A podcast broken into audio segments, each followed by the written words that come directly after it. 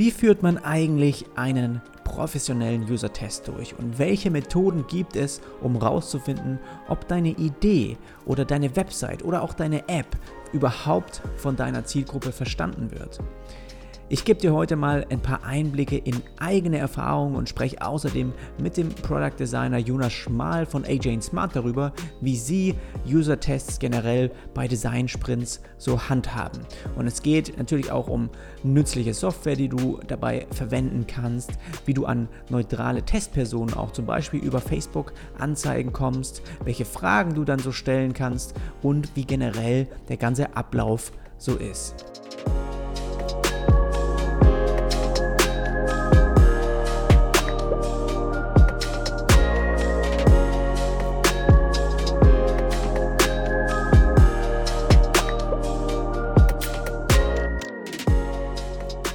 Willkommen zu einer neuen Folge hier bei diesem Web- und Design-Podcast. Mein Name ist Jonas Arlet und ich arbeite selbstständig als Designer im digitalen Bereich und heute soll es um UX-Testing gehen. Also funktioniert unser Produkt überhaupt für die angepeilte Zielgruppe. Das ist so ein bisschen das Thema und ich habe mir da auch einen Gesprächspartner heute eingeladen, will aber zuerst noch mal ein bisschen ja, aus eigenen Erfahrungen so ein bisschen berichten und ähm, wollte einfach mal damit einsteigen, dass man auch zugeben muss, dass wir als diejenigen, die ein Produkt wie eine Website oder auch eine App erstellen, ja, wir denken schon oft, dass wir als Experten im Voraus schon wissen, was eigentlich das Richtige ist. Wir vermuten einfach häufiger mal zu wissen, was der User sich wünscht oder wie er sich bei bestimmten Interface-Elementen auch verhält, ja, und das ist auch okay. Viele Vermutungen davon sind auch richtig, aber die Wahrheit ist, dass wir ohne einen richtigen Usability-Test gar nicht wissen können, ob ein Layout überhaupt funktioniert oder auch überhaupt verstanden wird. Und ich habe bisher bei fertigen Webseiten in der Vergangenheit auch öfters mal einen User-Test mit Personen einfach aus meiner Umgebung gemacht, ja. Also nicht wirklich jetzt richtig professionell, aber trotzdem ist es ja ein User-Test. Ich habe sozusagen jemandem einfach mal das Tablet mit der fertigen App dann in die Hand gedrückt oder die Website bei ihm im, im Browser einfach aufgemacht und dann beobachtet, wie diese Person dann von A nach B kommt oder ob sie bestimmte Features und auch Funktionen überhaupt verstehen konnte, ja. Und wie du gleich im Gespräch mit Jonas auch mitbekommen wirst, kann so ein User-Test aber auch andere Formen haben, ja. Also es kann schon viel früher eigentlich sehr nützlich sein und dementsprechend auch sehr, sehr gut Kosten sparen, was dann die ganze Produktion angeht. Weil stell dir vor, du, du baust irgendwas und dann stellt sich raus, dass bestimmte Features oder auch ja, das Interesse von den Leuten gar nicht so da ist für sowas oder es auch gar nicht so verstanden wird, wie man sich das eigentlich vorgenommen oder ausgedacht hatte. Und zugegeben waren User-Tests bei uns bisher jetzt in keinen unserer Prozesse war das jetzt irgendwie immer fest mit eingeplant, ja. Ich habe das auch bisher nicht irgendwie dem Kunden mit verkauft. Aber ich weiß, wie wichtig einfach so eine Analyse und auch eine Auswertung für das Produkt ja, des Kunden letztendlich sein kann. Und deswegen möchte ich gerne auch mal wissen, wie professionelle Digitalagenturen das durchführen und habe mir deshalb Jonas Schmal heute mal von der Design Sprint Agentur AJ Smart aus Berlin für ein Gespräch eingeladen. Und die Ausgangslage für die Fragen heute, die wären immer ein Prototyp zum Beispiel oder eine bestehende Website oder App, also wirklich digitale Produkte, ja, weil man natürlich in allen möglichen Bereichen User-Tests wahrscheinlich machen kann. Wir fokussieren hier uns auf das, auf diesen Themenbereich, in dem wir uns auch bewegen, also digitale Produkte. Und Jetzt vielleicht noch kurz für dich als Info. Ich habe wieder mal auch, ich habe den schon mal Jonas bei mir im Gespräch im Podcast gehabt und das haben wir auch morgens um sieben durchgeführt, so wie auch heute. Das heißt, unsere Stimmen, unsere Gedanken sind klar, unsere Stimmen sind vielleicht noch ein bisschen hinterher und müde, aber das ergibt sich mit der Zeit, das ist alles, glaube ich, noch auszuhalten. Und jetzt erstmal viel Spaß mit dem Gespräch und den Fragen zum Thema User Testing. Vielleicht fangen wir am besten mal mit der Frage an, warum User-Tests eigentlich so ein fester Bestandteil von Design-Sprints sind und was macht die so wertvoll für euch? Äh, ja, sehr gerne. Also das Problem eigentlich, was die meisten Firmen haben, ist, dass sie grundsätzlich Entscheidungen auf, ähm, auf Vermutungen treffen, sozusagen. Also die schauen sich praktisch den Markt an und denken dann, ja, das könnte ungefähr in die Richtung gehen. Lass uns mal die Entscheidung treffen, wirklich in diese Richtung, zum Beispiel nach rechts zu dieser Lösung zu gehen, weil wir denken, dass der Markt das braucht. Ähm, oft kommt dann am Schluss raus, dass dann, nachdem erstmal ein paar Monate Zeit investiert werden, dass die Annahme falsch war und dass dann wieder eine andere, also dass dann die Strategie geändert werden muss, in eine andere Richtung äh, gegangen werden muss. Und das ist wirklich, wofür der Design Sprint ja eigentlich gut ist. Und das ist auch, warum wir den User-Test im Design Sprint haben, weil der User-Test gibt uns wirklich handgreifliche und eigentlich fast schon Fakten, wie Nutzer auf unsere Idee bzw. auf unser Konzept, das wir entwickelt haben, reagieren. Funktioniert unsere oder können wir unsere Idee, die wir die grundsätzlich hatten, diese Entscheidung, die wir getroffen hätten, so validieren, dass wir praktisch wissen, dass sie in der Zukunft funktionieren wird. Weil wenn du nachdenkst, wir machen einen Design Sprint, um eine wichtige Entscheidung zu treffen. Einen Design Sprint macht man nicht einfach, um äh, rauszufinden, ob vielleicht ein Button blau oder rot sein sollte, sondern es ist wirklich ein, was Wichtigeres, was wirklich einen Einfluss auf das Business sozusagen hat.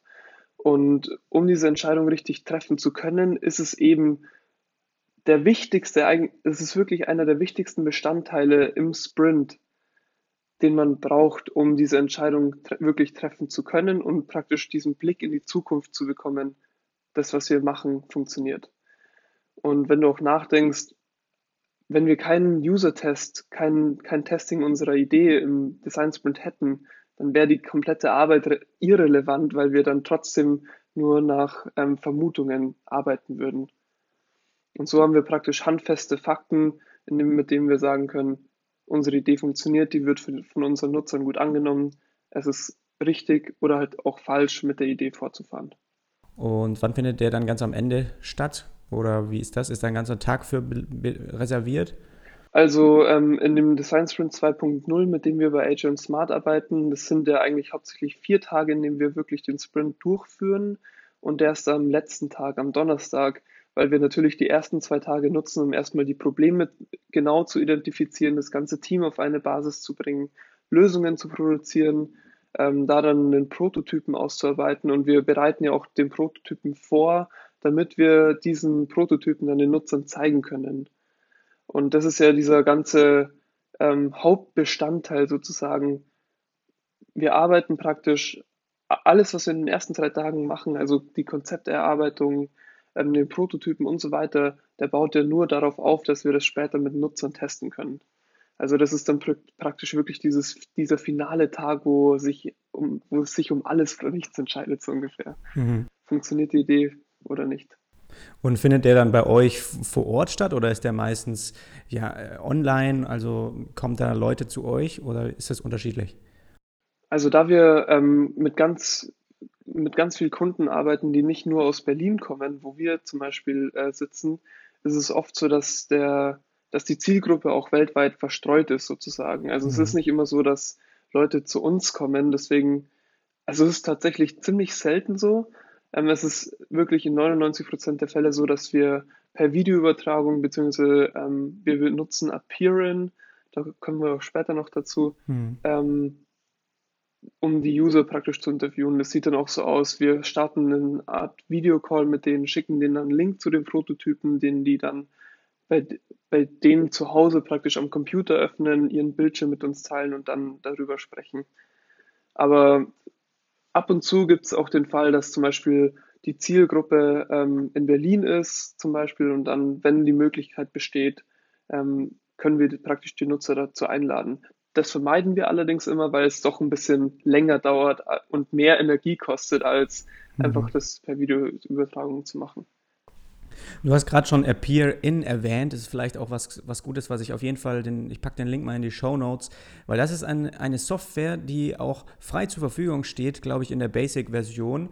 Ähm, wo du quasi, das benutzen wir auch relativ häufig für, für äh, bei Kundenprojekten oder auch intern im Team, wenn wir einfach mal kurz eine Abstimmung haben wollen, zu dritt, zu viert.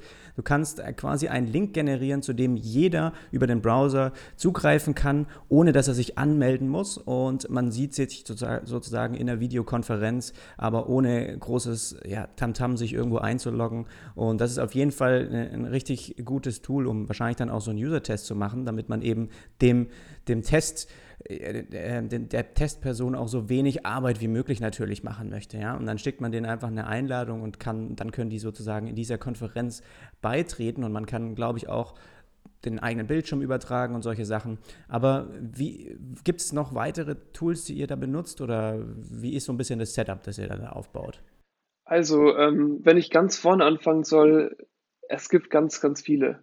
Also es fängt ja eigentlich damit an, erstmal wie bekommen wir überhaupt Nutzer? Woher bekommen, woher kommen unsere Testpersonen? Wie legen wir fest, dass das die richtigen Personen für unsere Zielgruppe sind, in der wir testen sozusagen? Und da benutzen wir zum Beispiel Sachen wie Typeform, hauptsächlich um Fragen zu definieren ähm, oder die Nutzer dann Fragen zu stellen, um wirklich zu sagen, schau mal, der ist zum Beispiel genau in dieser Altersgruppe, in der wir es brauchen, der, keine Ahnung, Beispiel, benutzt sein Handy nur einmal am Tag. Das ist genau perfekt für diesen Test.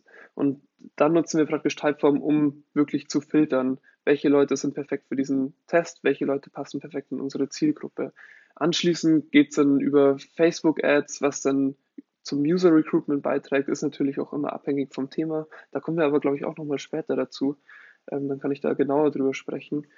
Ähm, Google, Google Sheets, glaube ich, wo wir dann die ganzen Nutzer von Typeform erstmal ähm, rausfiltern, festlegen, was wir, welche wir wirklich nehmen wollen, wann welche Zeitpunkte verfügbar sind. Ich glaube, das kann man auch ganz gut exportieren dahin. Ähm, für den eigentlichen Nutzertest dann benutzen wir, wie, wie gesagt, schon Appear-In, also dieses Videochat-Portal. Ähm, nutzen für die Aufnahme der Videotests, äh, der Tests, weil wir das dann auch an den Kunden schicken. Also die ganzen Tests in voller Länge werden an den Kunden später geschickt. Dafür benutzen wir Loom, useloom.com, glaube ich. Das ist einfach so ein Chrome-Plugin, das du in installieren kannst und dann kannst du halt dein Browserfenster aufnehmen. Ähm, das hat jetzt in letzter Zeit nicht so perfekt funktioniert, deswegen schwanken wir dann mal ein bisschen zwischen einem lokalen Tool wie QuickTime oder Camtasia. Mhm und ähm, da experimentieren wir mal rum, aber das hat in, also allgemein hat es immer ganz gut funktioniert und in, im letzten Sprint hat es ein bisschen gehangen. Okay, und wie viele, wie viele Testpersonen gibt es dann da? Ähm, ich möchte noch kurz eine, eine Software ergänzen, die wir, die wir nutzen. Und das ist sehr, sehr relevant, glaube ich, weil in dem ganzen Sprint-Prozess, der so am bekanntesten ist, werden, wird das ganze Feedback, das im Test gesammelt wird, auf Post-its geschrieben und dann ans Whiteboard geh äh, gehängt. Mit zum Beispiel grüne, grüne Post-its für positives Feedback, rote für negatives. Äh, wir haben das Ganze jetzt digitalisiert und haben mit Realtime-Board wirklich einen Workspace ähm, angelegt. Das Gute an Realtime-Board, das ist wie eine Art Online-Whiteboard, mit, an dem man kollaborieren kann. Das heißt, du kannst nicht nur alleine drin arbeiten, sondern auch deine ganzen Teammitglieder äh, mit einladen. Das ist wie bei Google Docs oder Figma oder so. Und da sammeln wir jetzt das ganze Feedback digital. Das ist halt perfekt auch für den Kunden, wenn wir dann später die Ergebnisse geben. Schau mal, du kannst hier alle das ganze Feedback einsehen. Ähm, du hast kein Problem, irgendwas zu lesen, weil vorher haben wir immer Fotos von dem Whiteboard gemacht und die dann an den Kunden geschickt, was dann natürlich qualitativ total mhm. ähm, für die Tonne ist. Und so haben sie jetzt auch die Möglichkeit, einzelne Feedback, also so, so Stichpunkte zu suchen praktisch dass sie halt zum Beispiel sagen, ah, wenn es speziell um Feature A geht, geben sie Feature A ein und dann können sie direkt das Feedback dazu sehen. Ja. Und dann kannst du natürlich auch die Schrift oder auf den ganzen Post-its auch auf jeden Fall lesen. Das habe ich auch gemerkt, ist ab und zu mal ein graues. Ja, genau. Besonders wenn einer im Team ist, der mal schnell, schnell aufschreiben muss und ja. dann eh schon nicht so eine schöne Handschrift hat, die nicht so leicht zu lesen ist. Ja. Genau. Ähm, dann auf deine Frage zurückzukommen, wie viele Tester wir immer so im Test haben wir testen immer mit fünf Personen.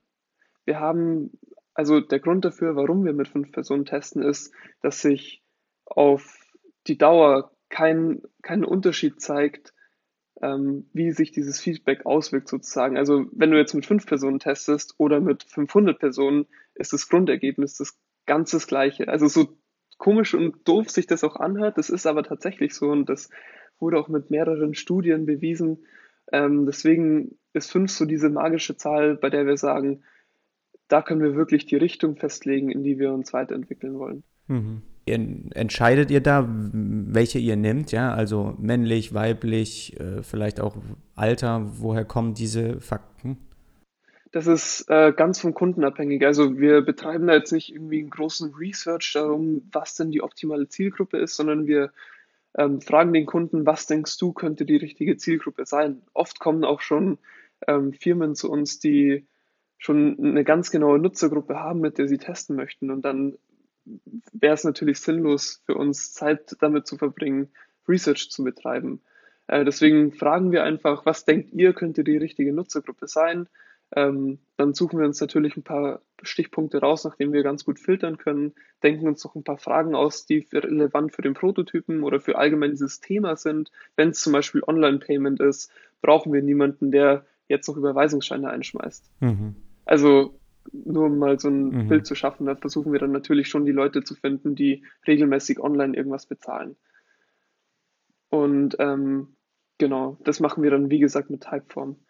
Ähm, was vielleicht noch relevant ist, ist, wir sagen, wir haben fünf User-Tester, wir versuchen immer zwei auf ähm, zwei als Backup sozusagen zu haben. Falls jetzt einer mal abspringt, falls es einer nicht schafft, falls, falls einer absagt, versuchen wir immer eine Art Fallback-Lösung zu haben, damit wir dann doch mit fünf Usern an einem ganzen Tag testen können. Das war auch noch was, das ich vorher nicht beantwortet habe. Wir testen am Donnerstag den kompletten Tag.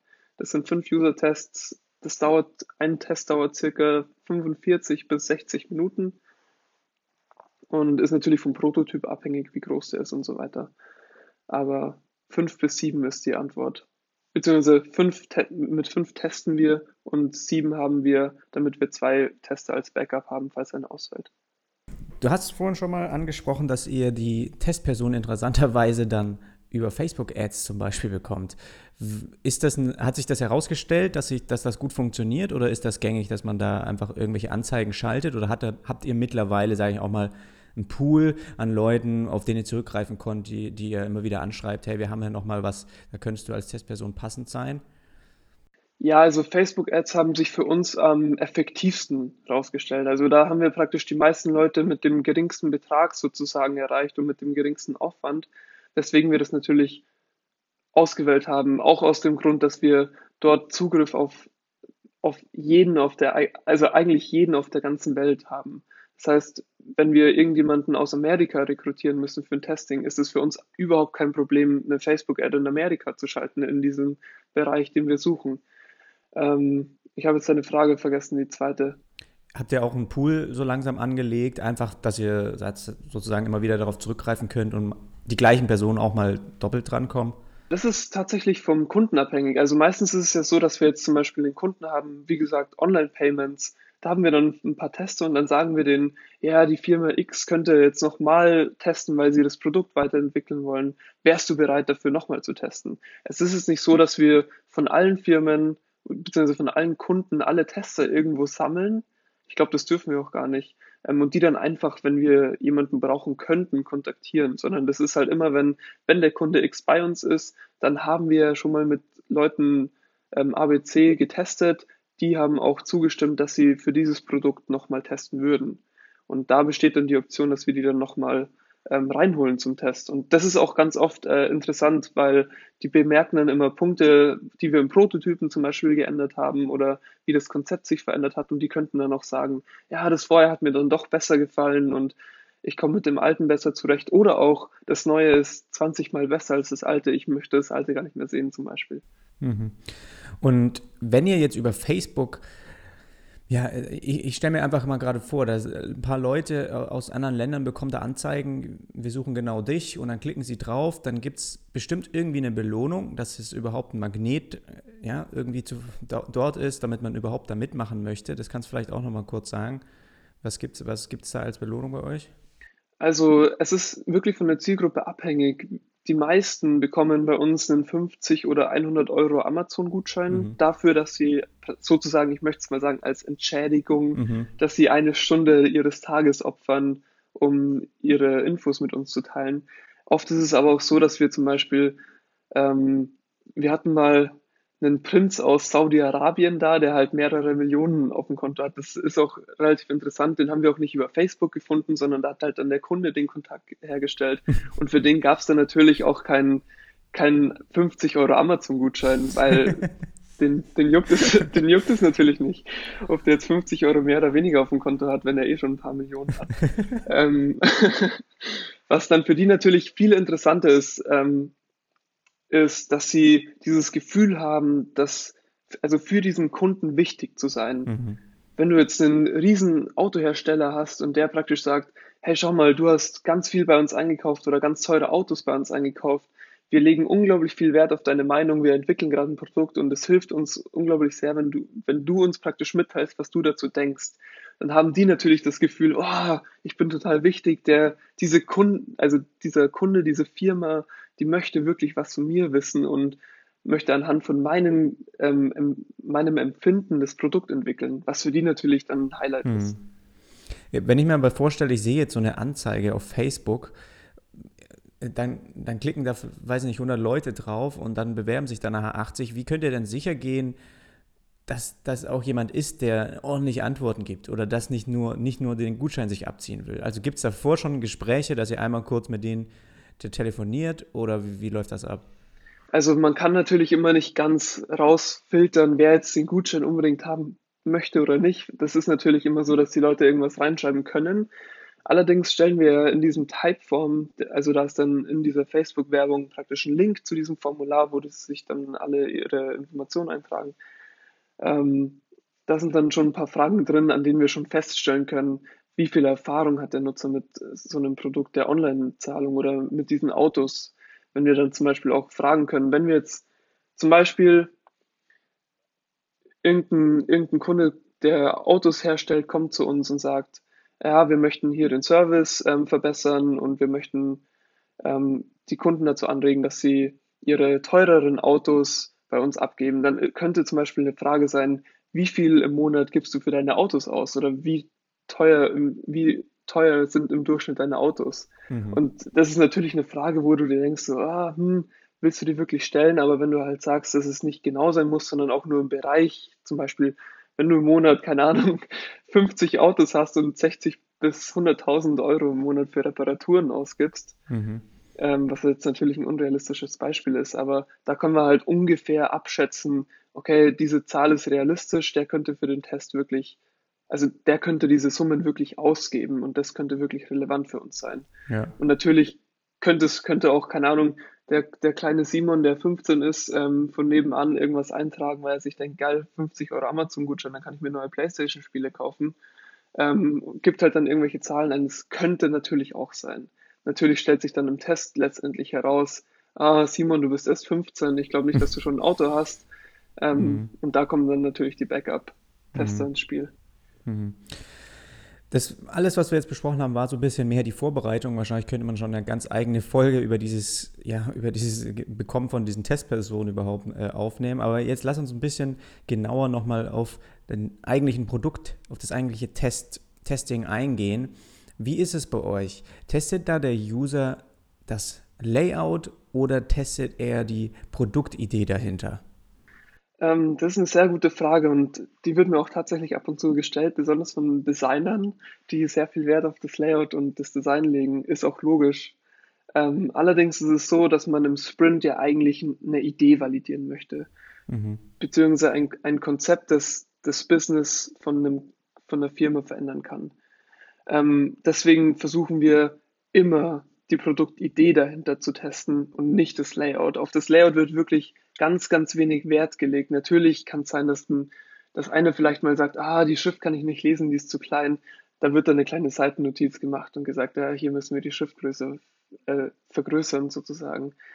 Ähm, aber das Layout ist für uns wirklich komplett irrelevant, auch von der UX-Perspektive. Wir haben so viele Sachen im Prototypen, die von, einem, von der UX-Perspektive überhaupt keinen Sinn ergeben, die niemals in einem echten Produkt ähm, so veröffentlicht werden, weil es einfach total unnötig ist, beziehungsweise überhaupt keinen Sinn ergibt, dass zum Beispiel ein Pop-up nach einer bestimmten Aktion aufkommt.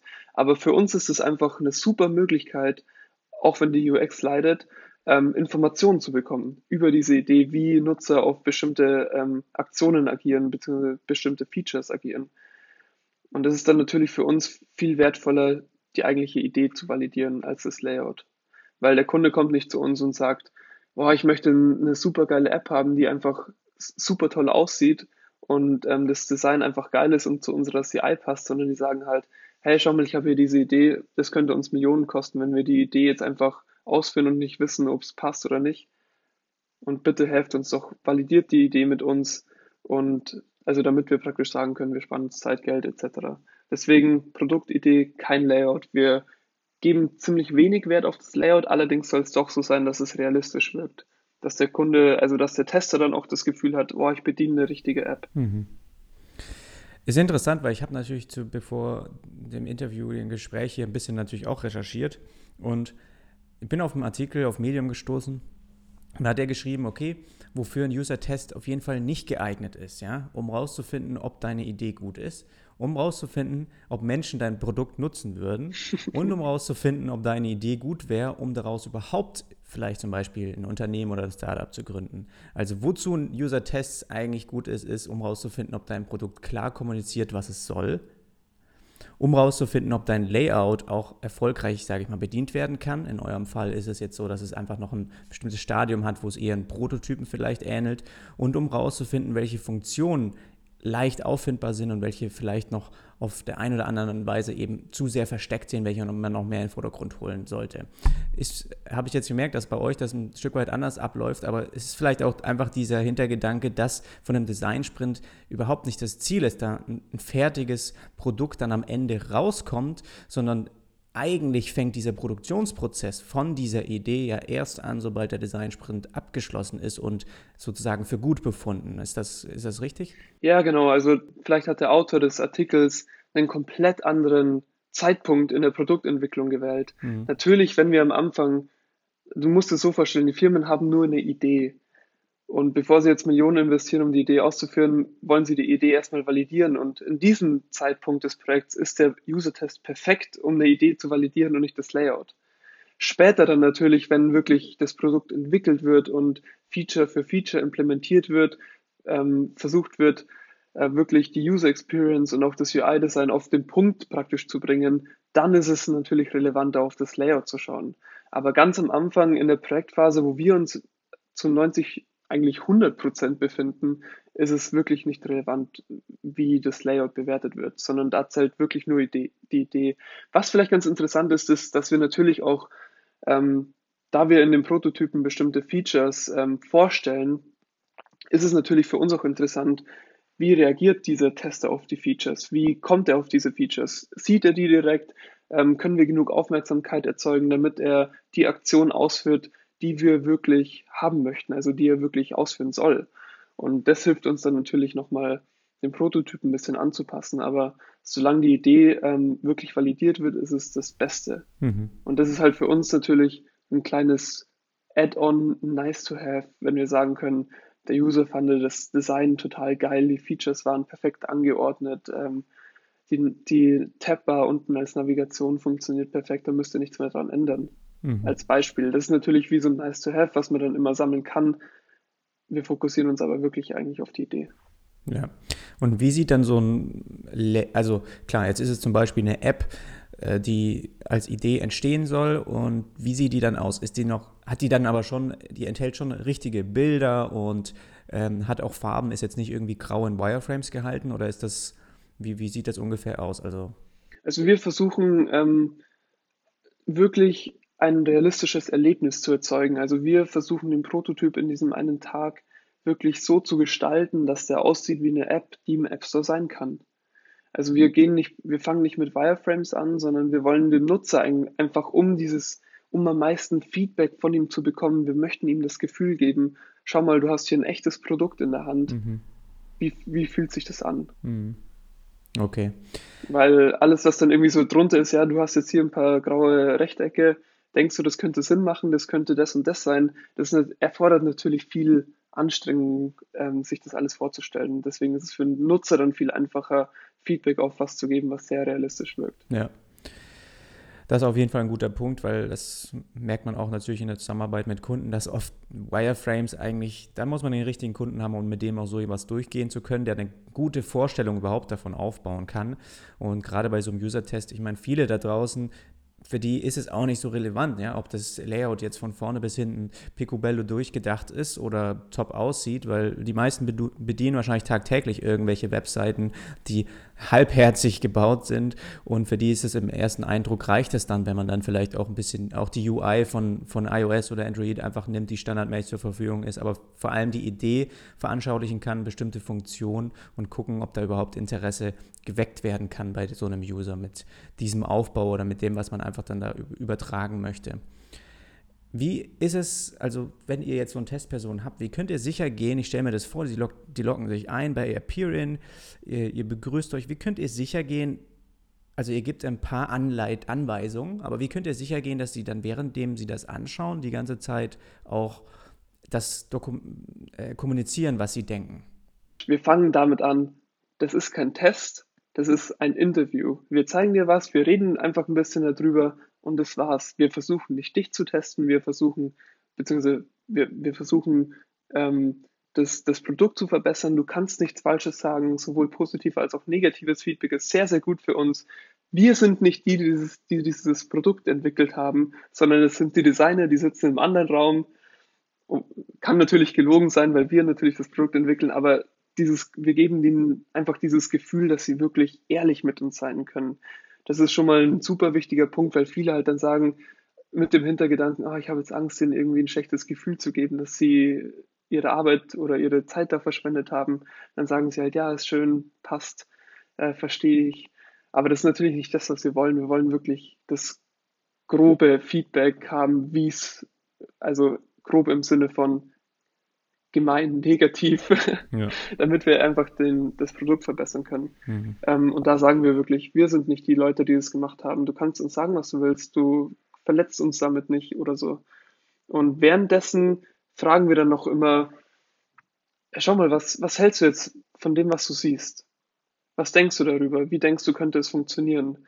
Und ähm, wir sagen denen dann auch, versuch bitte laut zu denken. Also alles, was du denkst, kannst du einfach laut sagen. Wir hören dir zu, wir schreiben das dann auf und das hilft uns nur, wenn du laut denkst, sozusagen.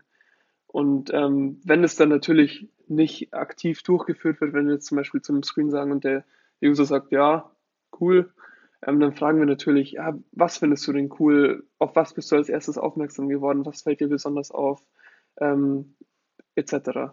Da versuchen wir dann wirklich Fragen zu stellen, also offene Fragen zu stellen, auch einfach Sätze anzufangen, die dann der Nutzer praktisch beenden soll, ähm, damit er von selbst spricht. Mhm. Das sind so kleine, kleine Sachen, die wir da versuchen einzubauen, mhm. falls es wirklich hapert. Ja. Und wenn er an irgendeiner Stelle Schwierigkeiten hat und sowas, hast du vorhin schon gesagt, dann haltet ihr das direkt auf so einem Post-it Post-it fest, also auch digital oder schreibt ihr es erstmal von Hand runter und dann schreibt es danach, adaptiert das nochmal alles ähm, ins Digitale oder wie macht ihr das? Wir sind da komplett digital. Also wir sind wirklich von einem auf den anderen Tag so ungefähr von Post-its an die Wand kleben auf, wir machen alles in digital. Mhm. Also nur fürs Testing natürlich. Der Design Sprint immer noch Post-its an die Wand kleben etc.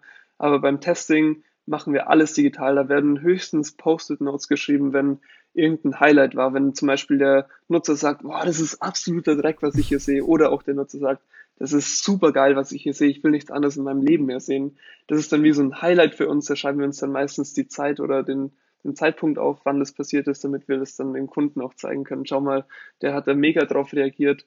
Ähm, und das ist wirklich das Einzige, was wir auf Post-its schreiben, aber so, also beim Test auf Post-its schreiben, aber sonst passiert alles digital. Ja.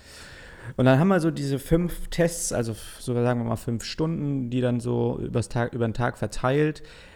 Macht ihr dann danach noch ein, eine Analyse irgendwie oder ist das auch intern dann erstmal und danach geht ihr zum Kunden und ja, ihr, ihr reflektiert quasi selber erstmal nochmal, äh, aus den Gesprächen, aus dem Feedback, was ihr von der Testperson bekommen habt? Oder was passiert sozusagen nach so einem User-Test? Intern wird das Testing eigentlich gar nicht gehalten. Also die Kunden bekommen von uns bevor wir testen, schon einen Link zu diesem Realtime-Board, damit sie live praktisch sehen können, wie das Feedback generiert wird oder wie das Feedback eingetragen wird. Es gibt immer so ein Gefühl, ah, die machen wirklich was, das ist echtes Feedback und so weiter. Nicht so, ah, wir denken uns jetzt einfach irgendwas aus und geben das denen, sondern die können das live sehen. Wir haben auch, ähm, das haben wir jetzt allerdings aufgehört, was einfach zu umständlich ist, die Tests gelivestreamt auf YouTube. Also privat natürlich, aber haben den Kunden dann natürlich einen Link geschickt zu einem YouTube-Livestream. Hier könnt ihr euch die Interviews live anschauen. Haben sich halt wenig angeschaut, deswegen machen wir es jetzt nicht mehr, aber es war halt wie so nice, to have. Ähm, nach dem Testing versuchen wir wirklich erstmal rauszufiltern, was hat grob funktioniert, was hat nicht funktioniert, ähm, was sind vielleicht Challenges, an denen wir zu, also später arbeiten müssen, damit wir schon mal dieses ganze Feedback, was wir haben, strukturieren können. Das heißt, alle wichtigen Features, die haben wir aufgelistet in so einer Liste, wo auch die Fragen für die, für die Tests dann dabei stehen, ähm, beziehungsweise die einzelnen Bereiche, die wir testen möchten. Und dann können wir praktisch für Feature A sagen, das hat funktioniert, das hat nicht funktioniert, das ist eine Challenge, an die wir arbeiten müssen, an der wir arbeiten müssen. Und so können wir praktisch das ganze Feedback filtern, strukturieren und dann auch gebündelt und klar an den Kunden weitergeben, was denn damit gemacht werden soll. Mhm. Wie wertvoll ist das, dass der Kunde selbst sich diese, ja, einfach auch eine Zusammenfassung oder letztendlich diese, diesen Livestream oder einfach eine, eine Bildschirmaufnahme auch nochmal von den User-Tests anschauen kann? Ist das ja, vertraut, äh, würde er euch auch vertrauen, wenn ihr dem einfach ein Ergebnis hinlegt oder ist das, macht das einfach nochmal was auf der Kundenseite mit denen? Mm, aus meiner Erfahrung kann ich sagen, dass es schon manche Kunden gibt, die sind natürlich so, besonders bei Firmen, die jetzt relativ neu gegründet wurden, also Startups, die sind natürlich super excited darüber, dass sie den User-Test live anschauen können. Ähm, das können sie auch so machen und das ist halt auch so eine Art Transparenz, den wir den Kunden geben und sagen, schau mal, das, bei uns ist alles komplett transparent, du kannst einfach reinkommen, kannst dich von mir aus dazusetzen, du kannst den Livestream anschauen, du kannst dir die Aufnahmen danach anschauen, du kannst machen damit, was du möchtest, wir haben nichts zu verbergen. Wir möchten dir das beste Erlebnis, was du praktisch haben kannst, liefern. Und wenn das für die Kunden das beste Erlebnis ist, diesen Test live anzuschauen, ist natürlich während ihrer Arbeitszeit, ähm, dann sollen sie das haben. Mhm. Und das ist natürlich für die, die können dann immer nachhin, im Nachhinein, wenn sie nochmal eine Rückfrage haben, ah, wir würden jetzt doch ganz gern sehen, wie der Tester wirklich darauf reagiert hat, also emotional reagiert hat und nicht nur das schwarz auf weiß geschriebene lesen, dann können sie auch nochmal in den Test zurückgehen schauen, wie hat dieser eine Tester darauf reagiert und darauf dann Entscheidungen treffen. Mhm. Okay, ich bin eigentlich meine Fragen schon hier durchgegangen, aber jetzt nehmen wir auch schon ja über eine halbe Stunde auf. Ich glaube, das ist mal gut kompakt zusammengefasst, was man so ein bisschen im Grundwissen einfach braucht, auch von, der, von, der, von den Experten, von der, einer digitalen Agentur. Und ich glaube, das waren ein paar sehr wertvolle Einblicke auch. Fällt dir noch irgendwas ein? Ansonsten würde ich das heute auch hier erstmal abschließen. Was vielleicht noch, was jetzt bei, bei den Zuhörern als Frage aufkommen könnte, weil ich das vorhin erwähnt habe, ähm, bezüglich Fragen für einzelne Features und so weiter, ob wir uns wirklich Fragen ausdenken, mhm. ähm, wie machen wir das.